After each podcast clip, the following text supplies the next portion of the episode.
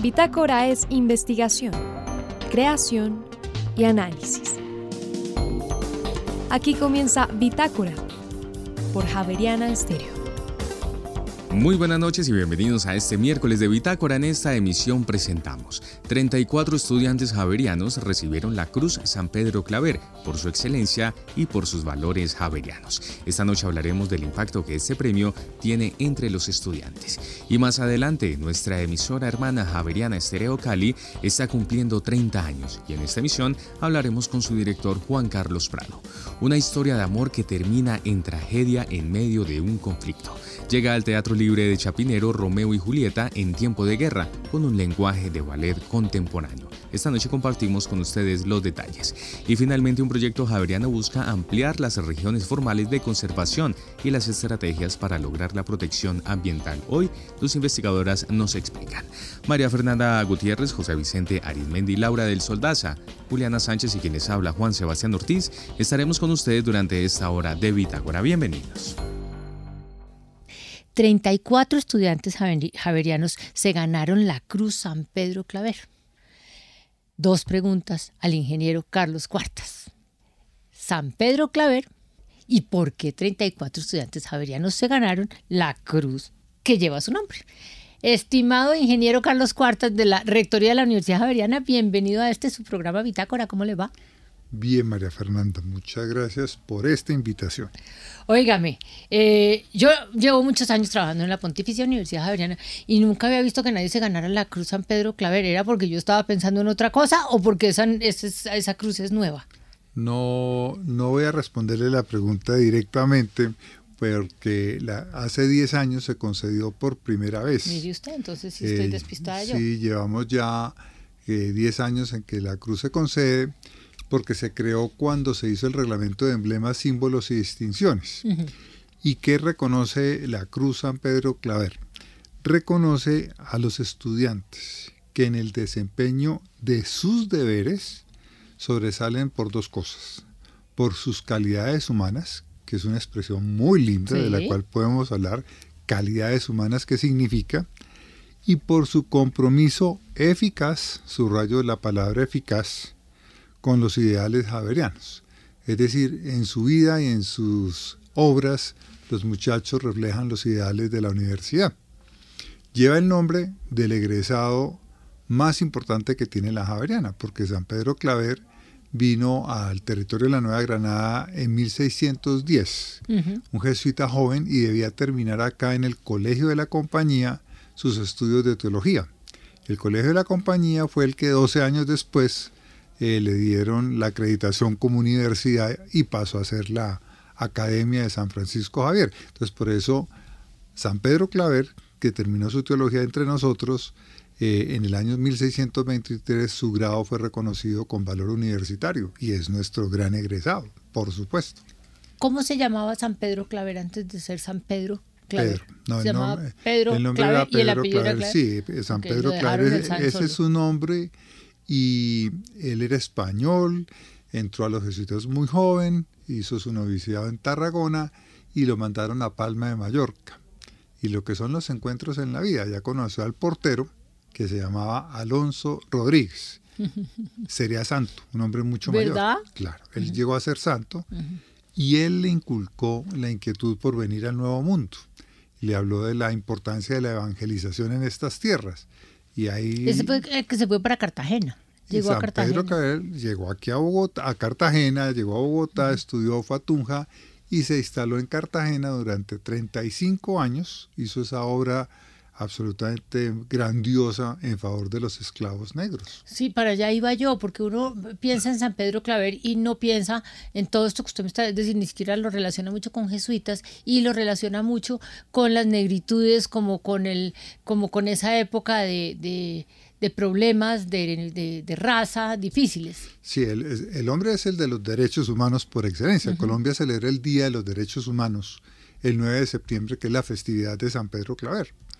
Y San Pedro Claver, todo lo que hizo, como lo recordó el rector en su discurso, fue cuidar a esas personas que eran las más maltratadas de su tiempo. Era, a los negros los arrancaban de Sí, su terruño, horrible. Mm. eh, era como cazándolos, los embarcaban, los traían en condiciones eh, eh, infrahumanas y morían muchos por el camino y llegaban aquí a qué? A venderlos Sí, y a que era siguieran comerciando con ellos. Entonces, San Pedro Claver se dedicó al cuidado no solo de su parte física, de sus cuerpos, sino también de su alma, porque los sacerdotes lo que están llamados es a cuidar las almas de los fieles. Mm, Y estos eran los fieles negritos. Esos eran los fieles negritos en, que eran en esa época vistos como mercancía. Mm, Eh, eso es una de las grandes vergüenzas de la humanidad como tantas, eh, pero afortunadamente pasó entre comillas porque hoy hay otro tipo de esclavitud, pero ese es otro tema. Pero hay una cosa muy linda, eh, ya que mencionan lo de esclavitud, es el lema que él, él adoptó cuando firmó sus votos fue esclavo de los esclavos negros para siempre. Es decir, yo me hago esclavo de quienes hicieron esclavos, que son negros, y lo voy a hacer para siempre. Cosa que él cumplió 35 años hasta que cayó enfermo, y curiosamente duró cuatro años postrado, enfermo en Cartagena, y quien lo cuidó, entre comillas, un esclavo. De los que, te- porque ellos tenían esclavos que habían También. sa- sacado de, de- de los grupos. Y este esclavo lo maltrató No puede ser. No lo trató bien. Y eso es lo que cuentan las crónicas del final de la vida de San Pedro Claver. Así es, decir, la vida. También Así- terminó de mártir. Pues eh, hay muchas formas de ser Martín en este mundo. Pero, pero usted hágame el favor, ¿cómo me va a decir eso? Sí, sí, sí. Óigame, ¿cómo hace, cómo hacía un personaje negro llegando a América que no lo confundieran con los esclavos? Es decir, ¿cómo hizo para separarse y él No sé, no, ¿Cómo- no me imagino ¿Cómo cómo, lo, sería. porque me parece muy difícil. por- En esa época todo negro tenía el, el- el tinte de ser como Pero- esclavo. pero o yo- había negros esclavos y negros no esclavos. Yo me inclinaría por lo porque no era tan común que un negro viajara como no esclavo. Sí. Eh, los esclavos Sí. eran negros. Negros, claro. Eran negros y, Y un, eran la y un negro mercancía. viajando como bien. Sí, yo no, raro. no, no me lo imagino, pero de- al respecto no tengo información. Y los y la compañía de Jesús recibiendo un negro. Pero es que San Pedro Claver no era negro, era un hombre, un español. Ah, él no era no, negro. no, no era un español. Él solamente Seguramente era apoyado. bronceado porque, eh, si estuve vi- en Palma de yo- Mallorca. Yo alguna vez vi una y- y foto estuvo- eh, o una, un dibujo, foto no un dibujo, y si era, era algo morenito, debía ser. Sí, del color de su piel no, no, no, no tengo datos, pero lo que sí sé, estuve en Palma de Mallorca y estuve en Cartagena. Entonces, ¿Y ¿sabe en lo dónde es estaba en? Cartagena? No estaba la sombra, estaba En la playa, donde estaba el problema, que era donde estaban los muchachos. Y seguramente no había bloqueadores. Claro. entonces la situación de la piel debía ser complicadísima. Sí, sí, sí. Mire, lleguemos a, al- a la- a los 34 estudiantes javerianos.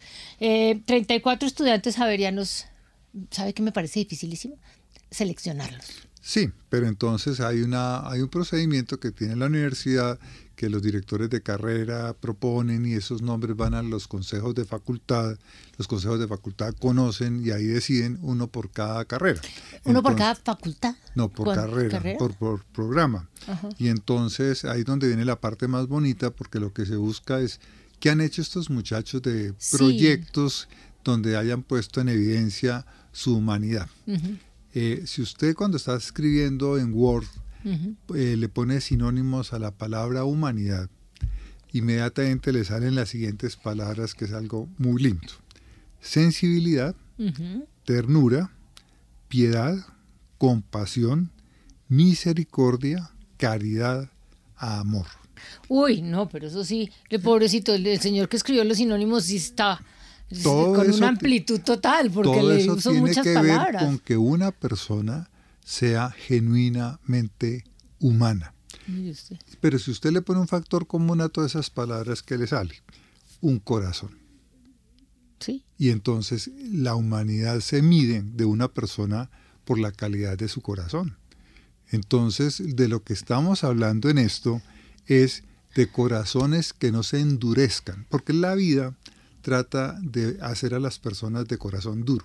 Y el Evangelio precisamente, una de las invitaciones que hace es, cuídense de que no se endurezca el corazón. Si el corazón deja de, de palpitar, de alterar su, su latido cuando se enfrenta a una realidad compleja, ese corazón se está volviendo indiferente, inmune. Por eso uno dice esa persona ni se inmuta. Es decir, no la afecta lo que está enfrentando. Mm. Entonces, cuando hay sensibilidad, ahí nace la compasión, nace... Ese es el corazón.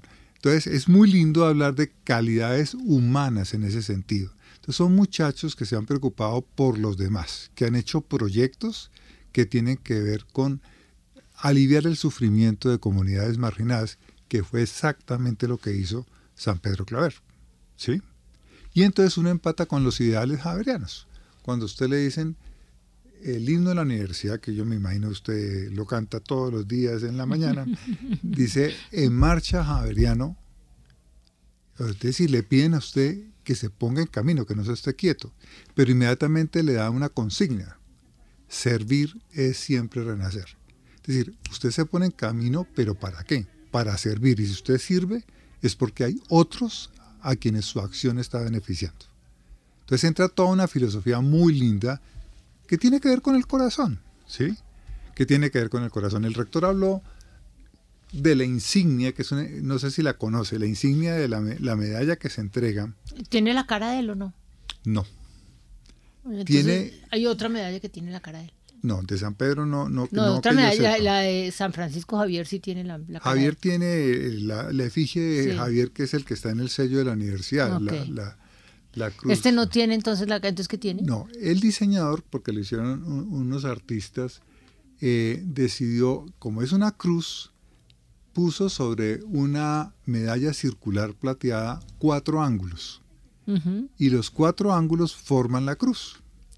Pero los ángulos tienen una, un sentido precioso que es que el ángulo lleva- lo lleva usted hacia el centro, pero igual lo saca.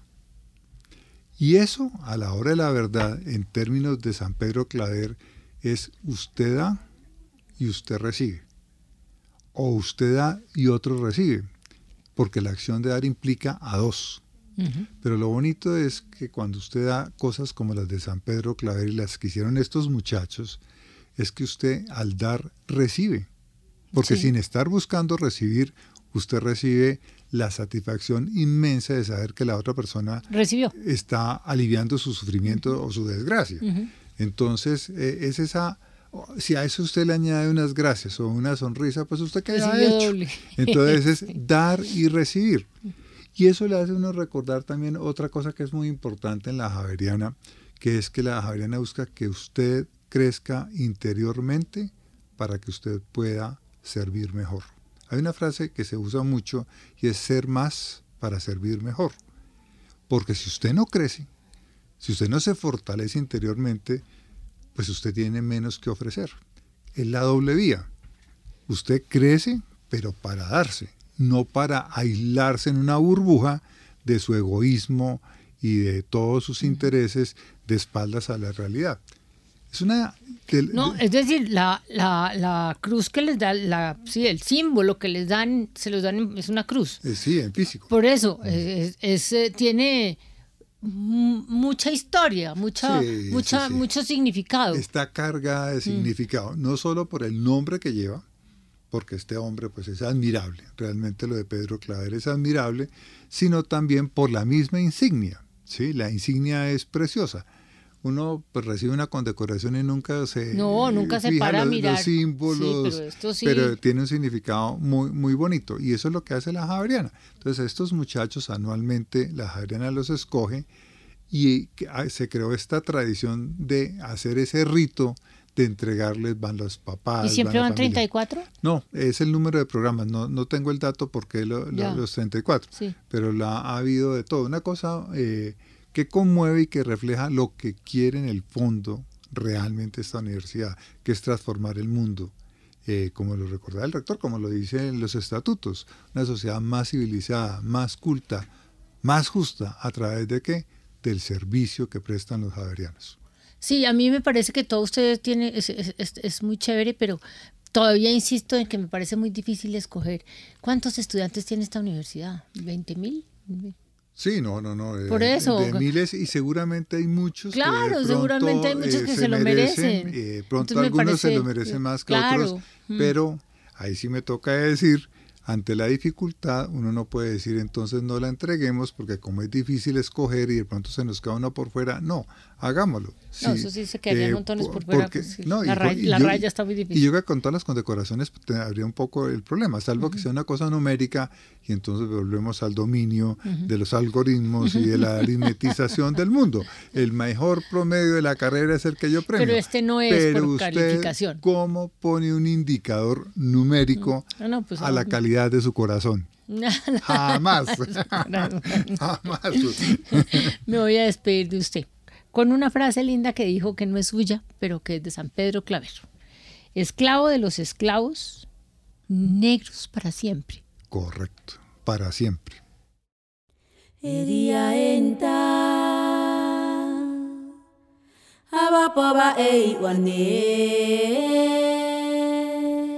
Y ahora en Bitácora, una muestra de la música sin fronteras de Javeriana Estéreo. País, Guinea Ecuatorial. Intérprete, Hijas del Sol. Canción, Eria Enta. Ya regresamos.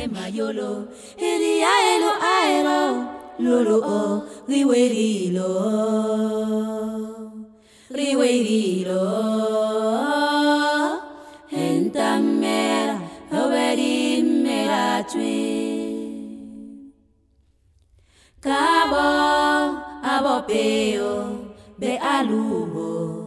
Kie iteleo ya chile Cabo abateo be alacolo que bien e bien chao colea nuestra emisora colega Javeriana Estéreo Cali está cumpliendo 30 años este mes de octubre, los acaba de cumplir y a esta hora estamos conectados con nuestro colega Juan Carlos Prado, que es el director de Javeriana Estéreo Cali. Juan Carlos, buenas noches, bienvenido a Bitácora. José Vicente, muchísimas gracias por la invitación a Javeriana Estéreo allá en Bogotá, donde empecé mis primeros pinitos de radio ya hace un tiempo. Así es. Desde 1992 existe Javeriana Estéreo Cali, ¿no es así? Sí, señor. 1992, 2 de octubre, se, se encendió la emisora y empezó a transmitir de manera ininterrumpida, pues, hasta la fecha y, seguimos al aire en la ciudad de Cali y parte del Valle del Cauca. Somos emisoras, eh, digamos, hermanas, colegas, pero mm, nuestra programación es muy distinta. Cuéntele un poco a, los oyentes de aquí de Javerian Estéreo Bogotá, ¿qué puede uno escuchar en Javerian Estéreo Cali? Bueno, a ver, la programación que se, digamos, se decidió en Cali fue, digamos, muy en función de, ir encontrando los gustos y tendencias de la audiencia. Eh, digamos que principalmente, José Vicente, tenemos una música que está en, enfocada en rock y pop, es como la, la, la franja musical principal está en esa, en esa dirección y ese, digamos, lo que, lo que identifica la emisora y lo que hace que la gente nos siga. Pero ojo, también tenemos mucho cuidado en que hayan otras músicas. Incluso eh, es un gusto poder contar con, con, uno de los programas de, de Javeriana Estéreo en Bogotá eh, que hace César Pagano. Los sábados dedicamos a jazz, a jazz latino, a salsa, pues estamos en Cali, entonces tratamos de tener unos programas de salsa que estén, digamos, eh, con, selecciones muy específicas, eh, boleros y estas, estas expresiones caribes y expresiones latinoamericanas. Y obviamente también contenidos que tienen que ver pues con, con, eh, con, con, música, nos gusta en Semana Santa, tenemos una programación muy interesante en canto gregoriano, concretamente, cierto que son como para celebraciones especiales, pero el grueso, como lo dije, está como hacia el rock y el pop. Juan Carlos, también hay un programa muy interesante en Javeriana Estéreo Cali que es de tango. Bueno, es que tenemos acá un realizador magnífico. Quiero saludar al señor Daniel Mariscal, que es, es un argentino, eh, un hombre de radio que hace Bajo Fondo Radio Club, eh, un programa que es de tangos, pero también, digamos, recoge expresiones de de del sentir latinoamericano y ha traído entrevistas magníficas de, de, de grandes de la música eh, del rock argentino, por ejemplo, el rock nacional argentino, pero también de Brasil. Eh, recuerdo una, una, una, entrevista a Toquiño y, y, cosas que, que, le dan como una riqueza y una variedad que y nos gusta que suenen distintos acentos, ¿no? Y el de, el de Daniel Mariscal con, con Bajo Fondo Radio Club que, que, nos trae esos programas y ojo José, en contexto, programas que, que tienen que ver con eh, poder eh, explicar un poco qué hay detrás de esas músicas y, y, qué hay detrás de las historias de esos músicos, pues eso lo hace de una manera muy interesante este programa de Bajo Fondo Radio Club. Juan Carlos Prado, director de Javerian Estéreo Cali, en radio hablada, ¿qué tiene la emisora en, en la capital del Valle?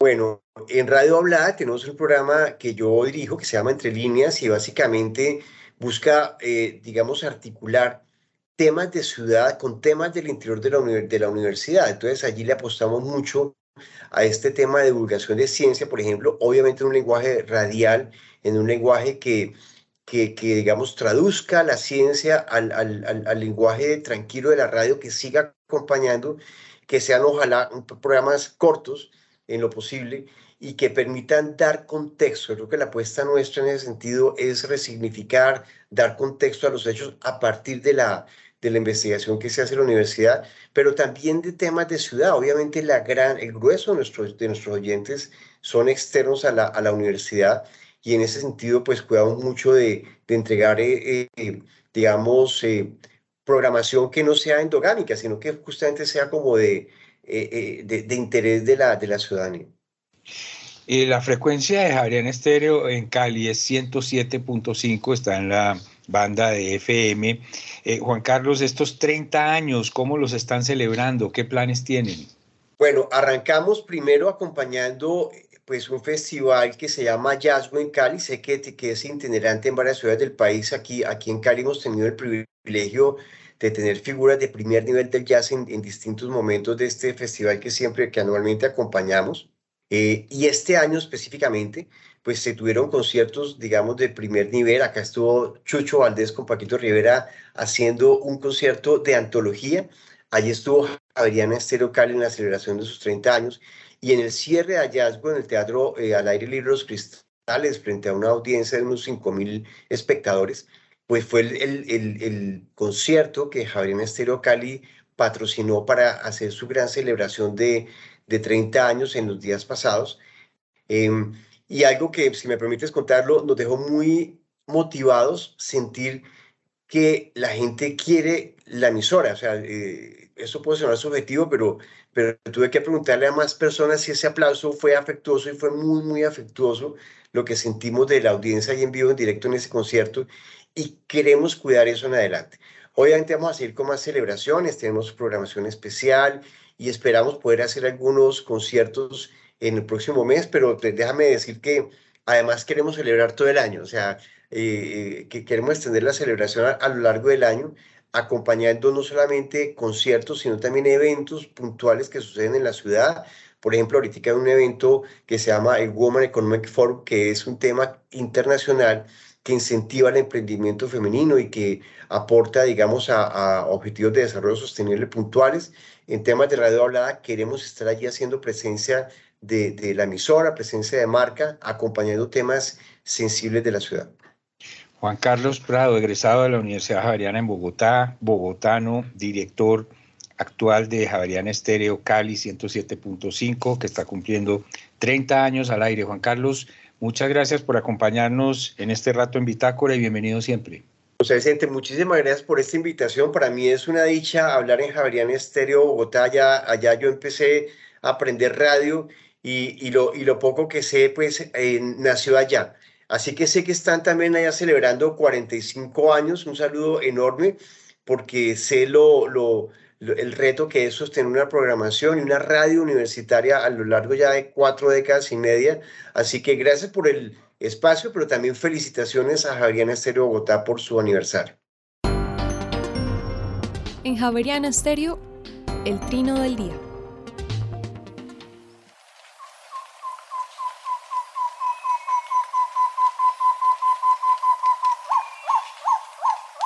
El tobacá común que estamos escuchando vive en toda Sudamérica, desde Argentina hasta Colombia. Es muy difícil de ver y de escuchar. Es tímida, vive solitaria o en pareja. Camina lentamente por el suelo del bosque, moviendo con frecuencia la cola levantada.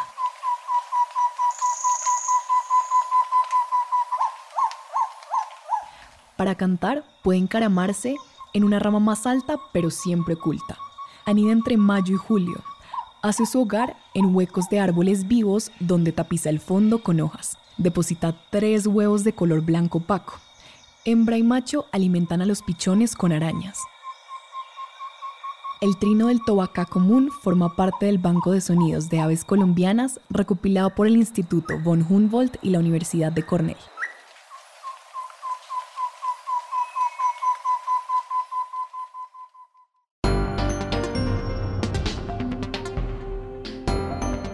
Una historia de amor que se desarrolla en un contexto bastante difícil y bastante complejo y que termina en tragedia. Esta es parte de la esencia de la historia de la obra Romeo y Julieta en tiempo de guerra. Y esta noche está con nosotros su director, el maestro Jaime Otalora. Maestro Otalora, muy buenas noches y gracias por estar con nosotros en esta emisión de Bitácora. Muy buenas noches a ustedes y gracias por estar atentos a toda esta programación artística. Maestro, eh, la compañía mm, Bogotá Capital Dance eh, llega con esta propuesta al Teatro Libre de Bogotá con una adaptación y pues basada en esta historia original del dramaturgo y escritor inglés William Shakespeare, Romeo y Julieta, en esta ocasión en un contexto diferente eh, que, también nos pone a pensar y a reflexionar.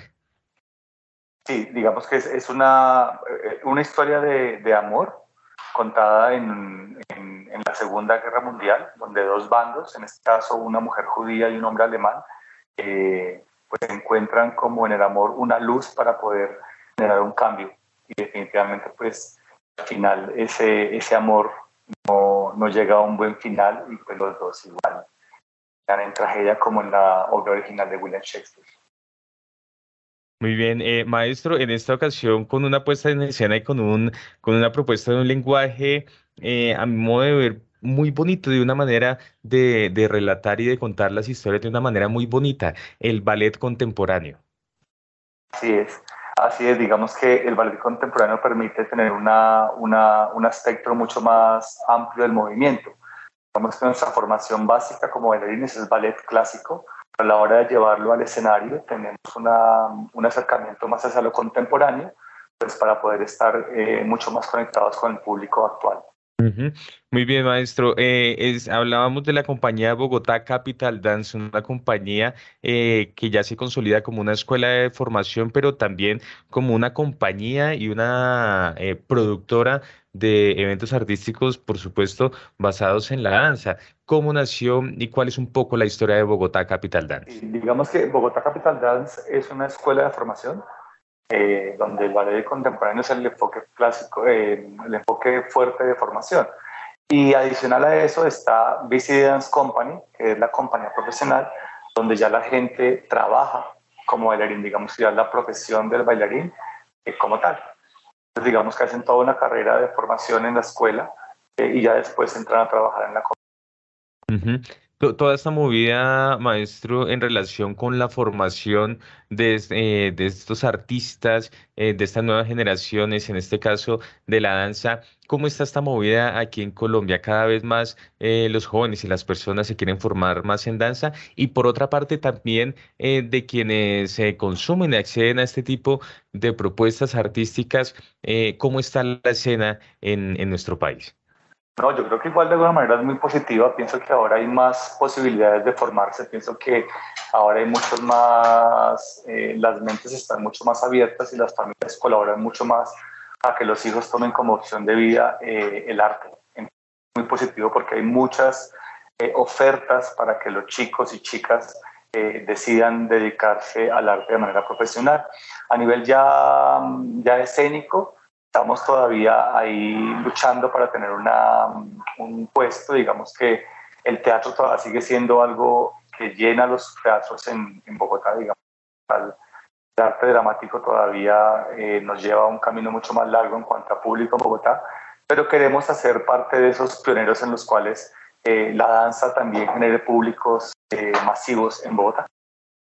Muy bien, pues estamos hablando esta noche con el maestro Jaime Otálora, quien es el director de la obra Romeo y Julieta en tiempo de guerra. En relación con la puesta en escena de esta, mm, de esta obra, maestro Otálora, ¿qué otros elementos vamos a poder ver y disfrutar en escena?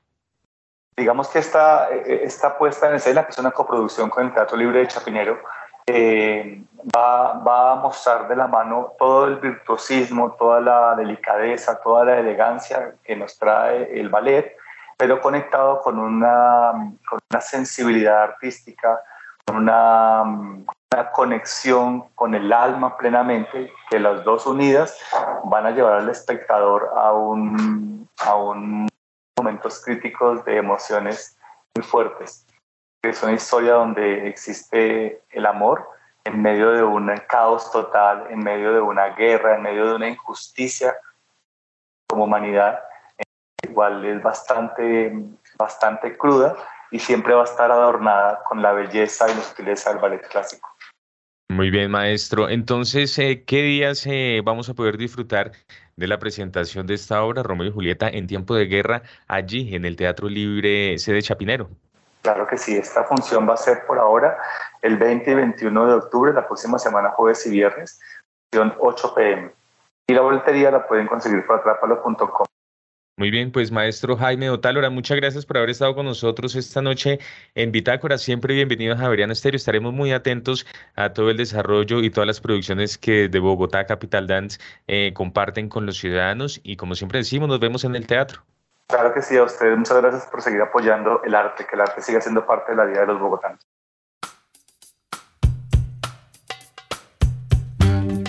Y ahora en Bitácora, una muestra de la música sin fronteras de Javerian Estéreo.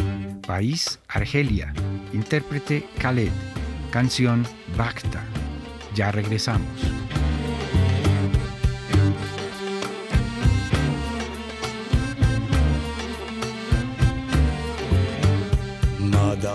اليوم جايات كي تسابغت النجمايات مخطا زينة البنايات وجبال الهوال.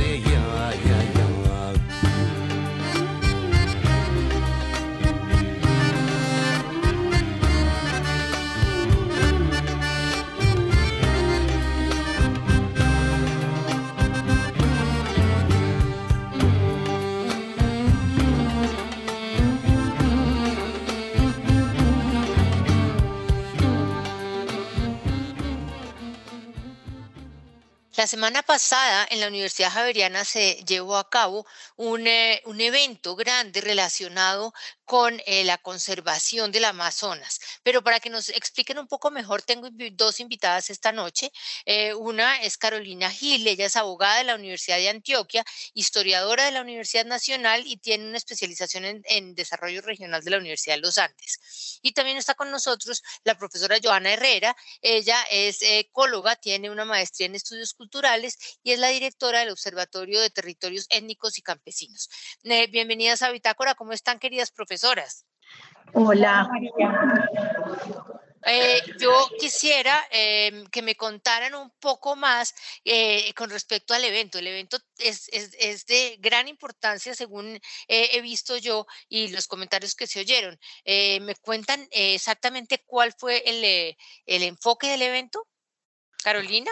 Sí, María, el evento realizado el 29 de septiembre eh, lo que presentó fue un informe liderado por RRI, eh, donde se identificaron posibles caminos hacia la implementación de un enfoque de conservación basado en derechos territoriales de los pueblos indígenas y afrodescendientes de la Amazonía colombiana y peruana.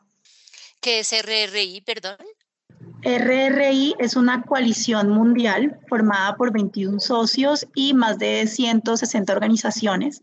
Muchas de ellas son titulares de derechos, otras son aliadas y en lo que coinciden todas estas organizaciones es en su voluntad de promover los derechos a los bosques y a los recursos de los pueblos indígenas, pueblos afrodescendientes, comunidades locales, además con un especial interés en apoyo a las mujeres de todas estas comunidades. Ok. ¿Y ACT? ACT es una organización de la sociedad civil, eh, somos Amazon Conservation Team, eh, trabajamos por la conservación de los bosques tropicales y el fortalecimiento de las comunidades locales e hicimos parte eh, del grupo de consultores que participó en este estudio liderado por RRI. Ok. Eh, Joana, eh, usted, eh, usted es directora, directora del Observatorio de Territorios Étnicos y Campesinos. ¿Tenían eh, proyectos, tenían resultados que presentar en el evento?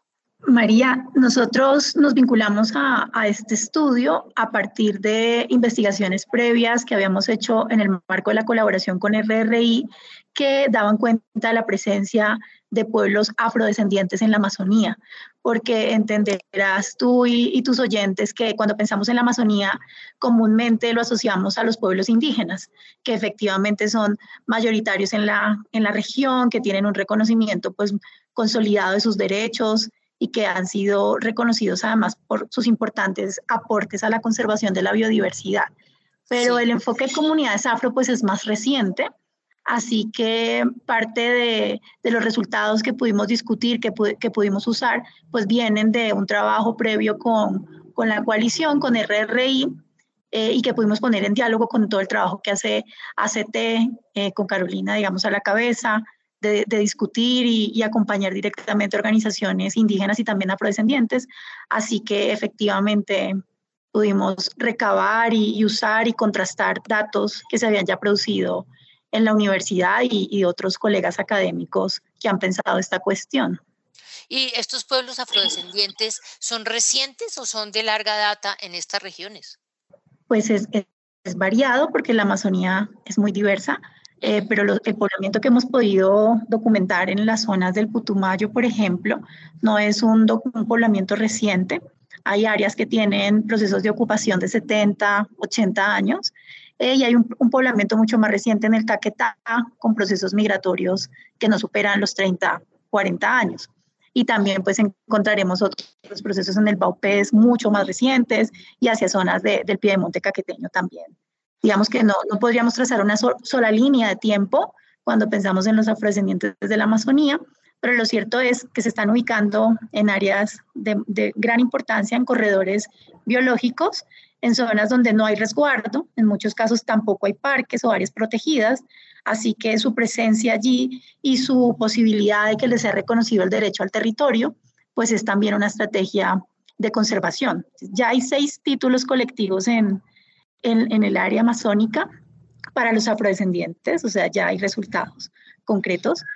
Y eh, en el estudio alcanzamos a registrar hasta 36 procesos en trámite, pero, pero ya, ya van varios más. En este momento hay 40 trámites por, presentados ante el Estado. Y, eso, Carolina, eh, usted como abogada está trabajando por, eh, por solucionar esa, ese problema o están presentando esas discusiones en estos ambientes? Mm, acá es importante, María, señalar, pues en el marco del estudio que se presentó, eh, lo que se busca es mm, proponer unas vías indicativas o rutas para que eh, el marco legal de conservación en la Amazonía, que es muy importante eh, como bioma por los bienes y servicios que ofrece, se integre eh, no solamente con el régimen de tenencia, que en el caso colombiano se otorga la titularidad sobre la propiedad colectiva, tanto a los pueblos indígenas como a los eh, afrodescendientes, sino que se logre tener una visión eh, más integradora de la conservación que no esté reducida a lo que usualmente conoce el público general, que es la delimitación de áreas protegidas. Y en este análisis lo que se eh, insiste es que se tenga una visión mucho más amplia que incorpore eh, cómo entienden los pueblos indígenas y afrodescendientes el concepto de territorio que es un concepto integral eh, que incorpora tanto elementos materiales como eh, elementos espirituales y que va más allá de una delimitación específica. Sin embargo, eh, un reto que tienen eh, las autoridades en Colombia es avanzar en esas demandas de formalización de la propiedad colectiva, tanto para eh, pueblos afrodescendientes, como lo ha señalado eh, Joana, como para eh, pueblos indígenas, que en el caso de la Amazonía, si bien hay un importante avance en la titulación, hay expectativas eh, de titulación de aproximadamente 3 millones de hectáreas. ¿Entienden los indígenas y los afros en estas regiones las leyes clásicas colombianas? Mm, digamos que las, las comunidades indígenas y, y, los pueblos afrodescendientes, en el caso colombiano, eh, en los procesos de reivindicación de derechos, eh, han logrado incidir en un marco normativo garantista que es muy importante. Eh, que reconoce más allá de los derechos sobre la tierra otros derechos fundamentales que inclusive tienen consagración constitucional. Sin embargo, hay un reto eh, para los pueblos indígenas y afrodescendientes, es la materialización efectiva de estos derechos. Y parte de lo que hace este estudio que se presentó eh, la semana pasada es identificar como esos puntos de encuentro y desencuentro entre la legislación que regula la conservación, eh, como usualmente el común de los ciudadanos entiende la Amazonía, que es un área para conservar, pero es importante resaltar que antes que existieran áreas protegidas o otras figuras de conservación, eh, las comunidades eh, indígenas, afrodescendientes y comunidades locales llevan cientos de años coexistiendo en este territorio y adicional a eso, eh, sus sistemas culturales han garantizado eh, un estado muy saludable de conservación de ese territorio. Entonces, parte de lo que hace este estudio y lo que se presentó es identificar, insisto, eh, cómo se puede eh, avanzar en una agenda que reconozca desde el Estado esa visión de conservación con enfoque de derechos eh, en, pro del rol que están desempeñando estas comunidades en el territorio. Y profesora Joana, esas estrategias de conservación que proponen los afrodescendientes, estas poblaciones afrodescendientes, ¿son diferentes a lo que propone o los indígenas o el gobierno?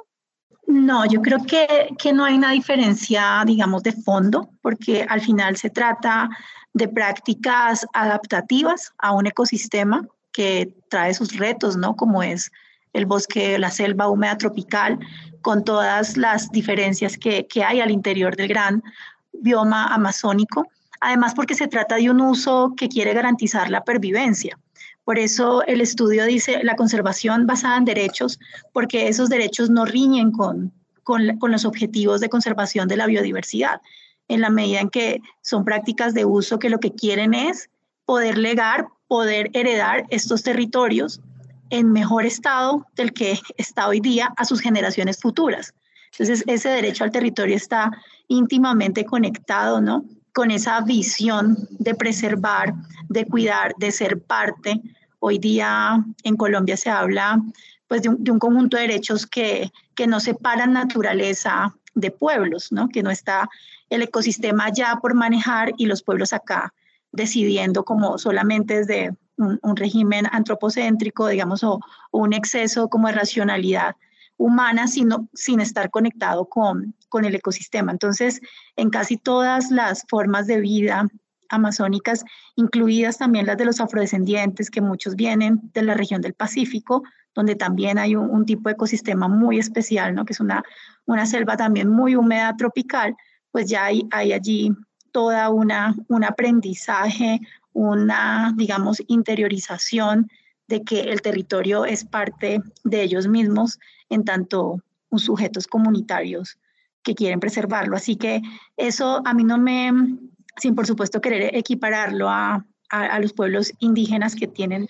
otras particularidades, pero en esencia pues no, no nos puede sorprender que las mejores áreas conservadas sean precisamente las de los pueblos indígenas, afrodescendientes y otras comunidades locales en el mundo. Y claro, el, el, Estado a través de sus autoridades ambientales, pues también quiere que estos ecosistemas se conserven, solo que sus prácticas pues son, son distintas, ¿no? Son áreas que se demarcan, donde se regula el uso, donde hay unos conceptos científicos que rigen allí, donde hay una, unos objetos de conservación, como se denomina, digamos, en, en la jerga eh, de la de la legislación ambiental y de la creación de áreas protegidas, en donde los pueblos cada vez caben más, pero pues la historia de las áreas protegidas también ha tenido un momento de muchos desencuentros con los pueblos, pues porque sus prácticas y sus maneras no, no, no han coincidido. Creo que estamos en un momento distinto del país y el estudio muestra los avances que hay ya en, en el enfoque de derechos. Sin embargo, pues también insiste mucho en cómo llenar esos vacíos, ¿no? En lo que Carolina decía, cuáles son las vías indicativas, cómo mejorar esto, cómo acercar, cómo en algunos casos reconciliar visiones sobre el territorio. Así que, que creo que por ahí iría la cosa. ¿Y no, eh, me pueden dar eh, las conclusiones de, la discusión y de, todo lo que conversaron sí, en el evento? ¿Cuáles son las conclusiones más importantes?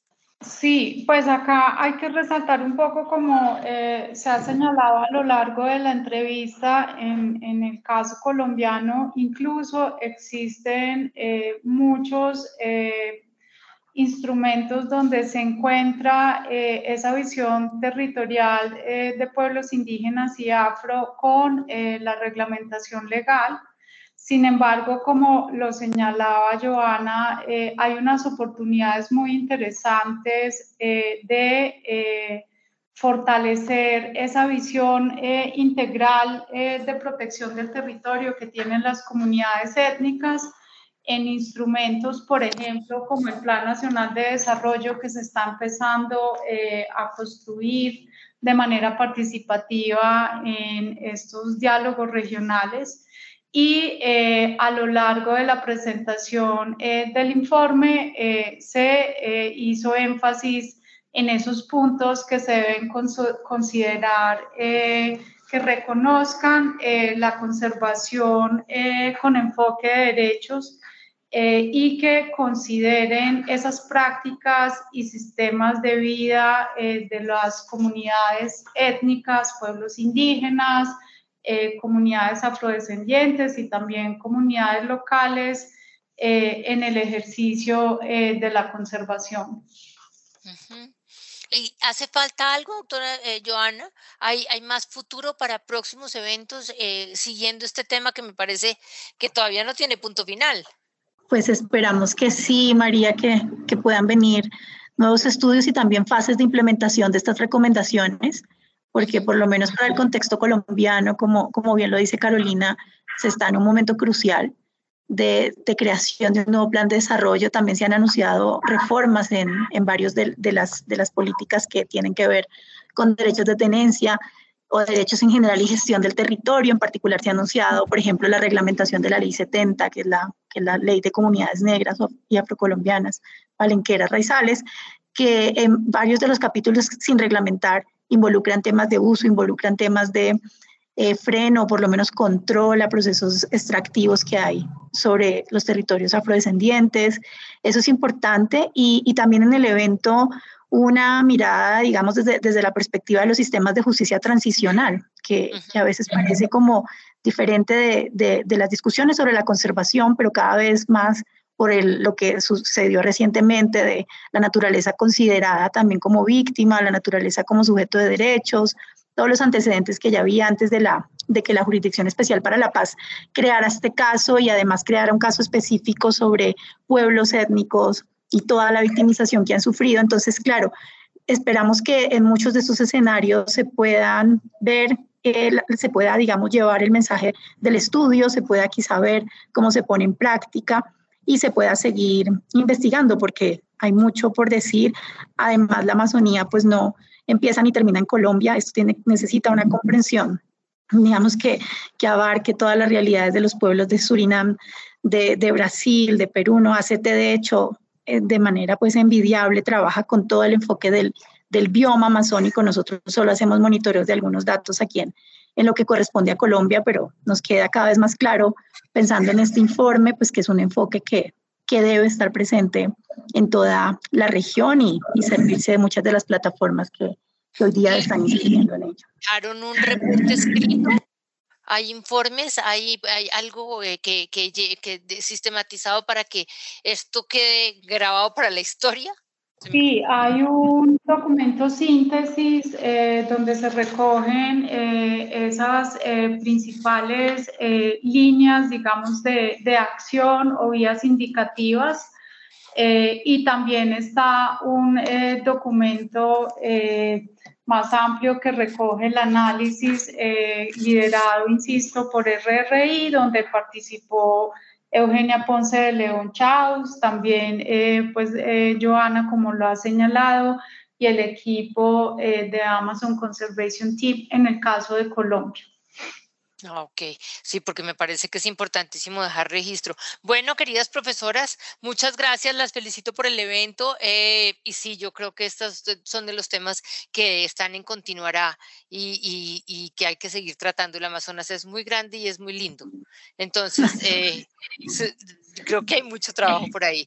Muchas, muchas gracias y siempre bienvenidas por aquí, por Javerian Estéreo. Muchísimas gracias, María. Solo una cuña final. El, el, informe se titula Estado y futuro de la conservación basada en derechos en la Amazonía de Colombia y Perú. En el evento presentamos solo lo de Colombia, pero el estudio abarca también. En Javerian Estéreo, la historia de una palabra. ¿De dónde vienen las palabras izquierda y derecha en política? Durante la Revolución Francesa, los miembros de la Asamblea Constituyente se agruparon por afinidades políticas. A la derecha del presidente se sentaron los monárquicos y conservadores, y a la izquierda los partidarios de la abolición del régimen feudal y amigos de la revolución naciente. Como se ve, esta denominación prácticamente universal hoy en día fue producto del azar. Y antes de finalizar esta emisión de Bitácora, les tenemos tres recomendaciones culturales para que ustedes se programen con nosotros durante la jornada de mañana. Iniciamos nuestra agenda cultural a las 11 de la mañana con el conversatorio Miedos y Esperanzas, un espacio para dialogar y compartir sobre la sociedad y lo que se espera para el futuro. Se discutirá sobre la construcción de tejidos sociales, las transformaciones de las familias y las comunidades en otros tiempos. Mañana a las 11 de la mañana en la Biblioteca Pública de Suba, Francisco José de Caldas. También se realizará el concierto de la comunidad Vetusta Morla a las 7 y 30 de la noche. Este es un espacio con el grupo musical español de pop rock más importante en los últimos años y en esta ocasión la banda compartirá su más reciente producción Cable a Tierra en el que explora los ritmos de los folclores del Atlántico. Recuerde mañana a las 7 y 30 de la noche en el Teatro Jorge Eliezer Gaitán. Y finalmente, sobre la misma hora en Mandala Teatro se presentará la obra La Edad de la Ciruela. Esta obra viaja por el universo femenino a partir de las imágenes metafóricas que nos hablan de la tradición, la familia, el país y la memoria, bajo la dirección de Jaime Alberto Niño y el dramaturgo Aristides Vargas. No olvide mañana a las 7 y 30 de la noche en Mandala Teatro. Y así llegamos al final de esta emisión de Bitácora. ustedes muchas gracias por haber estado con nosotros. Los invitamos a que continúen en Javeriana Estéreo. Ya está listo Miguel Antonio Cruz y Jazz Vanguardia. Que tengan todos ustedes una feliz noche de miércoles.